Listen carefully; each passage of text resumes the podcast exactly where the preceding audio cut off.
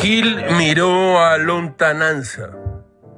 Una nota de Elena Sevillano en su periódico El País informa que la Organización Mundial de la Salud ha declarado hoy el brote del coronavirus pandemia global.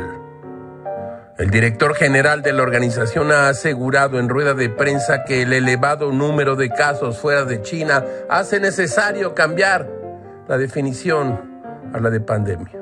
Tedros Gebreneyusus ha señalado, estamos preocupados por los niveles alarmantes de propagación y por los niveles alarmantes de inacción. El director general de la OMS ha asegurado que la palabra pandemia no se puede usar a la ligera. Es una palabra que mal usada puede causar un miedo irracional o la aceptación injustificada de que la lucha se ha acabado, lo que llevará a un sufrimiento innecesario y a la muerte. Se regó el tepache, se diría en la colonia doctores. O sea, el contagio avanza. Gil se puso muy nervioso y se lavó las manos tres veces con jabón palmolive.